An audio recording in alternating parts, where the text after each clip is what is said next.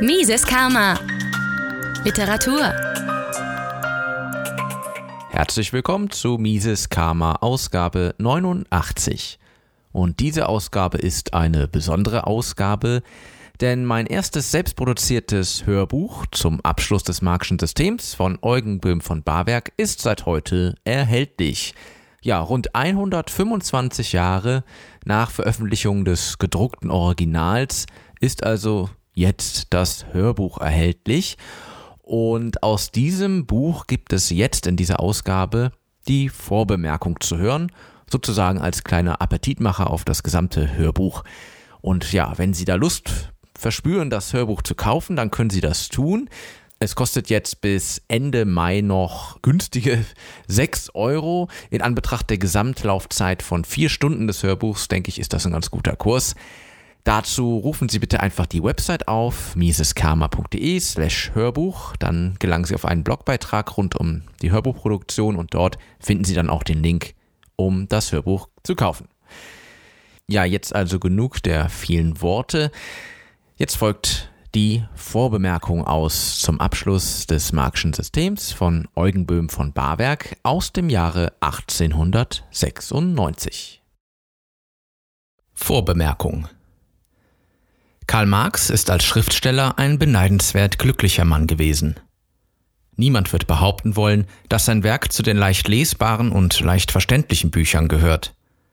Ein erheblich geringerer Ballast von schwieriger Dialektik und von ermüdenden mit mathematischem Rüstzeug arbeitenden Deduktion wäre für die meisten anderen Bücher zum unüberwindlichen Hindernis geworden, sich den Weg in das große Publikum zu bahnen. Marx ist trotzdem ein Apostel für weiteste Kreise und gerade für solche Kreise geworden, deren Sache sonst die Lektüre schwieriger Bücher nicht ist. Dabei waren seine dialektischen Argumentationen durchaus nicht etwa von einer fraglos bezwingenden Kraft und Klarheit. Im Gegenteile.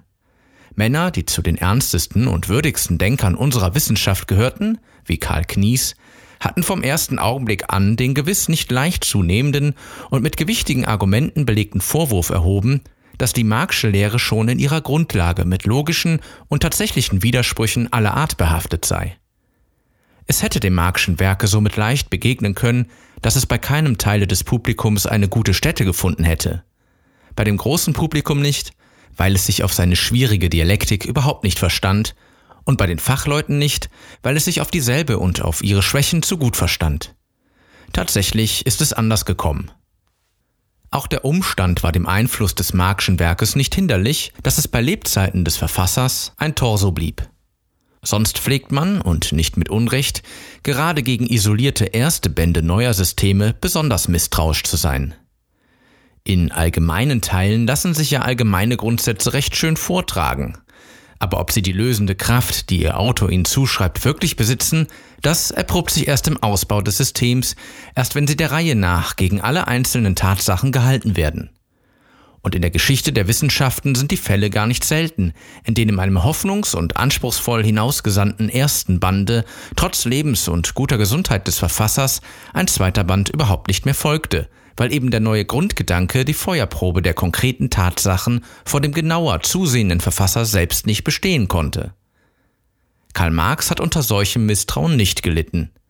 Die Masse seiner Anhänger schoss ihm aufgrund des ersten Bandes ungemessenes gläubiges Vertrauen auch auf den Inhalt der noch ungeschriebenen Bände des Systems vor. Dieser Glaube auf Kredit wurde in einem Falle auf eine besonders harte Probe gestellt.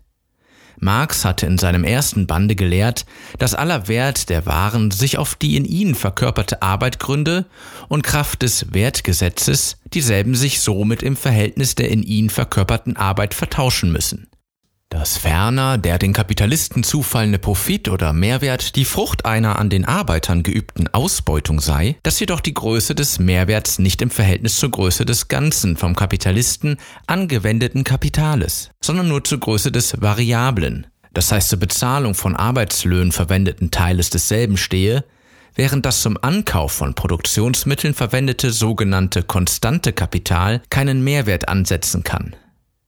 Tatsächlich steht aber im Leben der Kapitalgewinn in Proportion zum gesamten investierten Kapitale und was damit zum erheblichen Teil zusammenhängt, tatsächlich vertauschen sich auch die Waren nicht im Verhältnis zu der in ihnen verkörperten Arbeitsmenge. Hier gab es also einen Widerspruch zwischen System und Tatsachen, dessen befriedigende Aufklärung kaum möglich schien. Marx selbst war der vorliegende Widerstreit nicht entgangen. Er sagt darüber, dieses Gesetz, dass nämlich der Mehrwert im Verhältnis nur zu den variablen Bestandteilen der Kapitale stehe, Zitat, widerspricht offenbar aller auf den Augenschein gegründeten Erfahrung. Zitat Ende. Aber er fährt damit fort, den Widerspruch für einen bloß scheinbaren zu erklären, dessen Lösung noch viele Zwischenglieder erfordere und für spätere Bände seines Werkes in Aussicht gestellt wird. Die gelehrte Kritik freilich meinte, mit aller Bestimmtheit prophezeien zu dürfen, dass Marx dieses Versprechen nie werde einlösen können, weil der Widerspruch ein unversöhnlicher sei und suchte dies eingehend zu beweisen. Auf die Masse seiner Anhänger machten aber diese Deduktionen gar keinen Eindruck. Das bloße Versprechen von Marx galt ihnen mehr als alle logischen Gegenbeweise. Die Spannung wuchs, als auch der schon nach dem Tode des Meisters herausgegebene zweite Band seines Werkes weder den angekündigten Lösungsversuch, der nach dem Plane des gesamten Werkes dem dritten Bande vorbehalten war, noch auch nur die leiseste Andeutung darüber brachte, in welcher Richtung Marx die Lösung zu suchen beabsichtigte.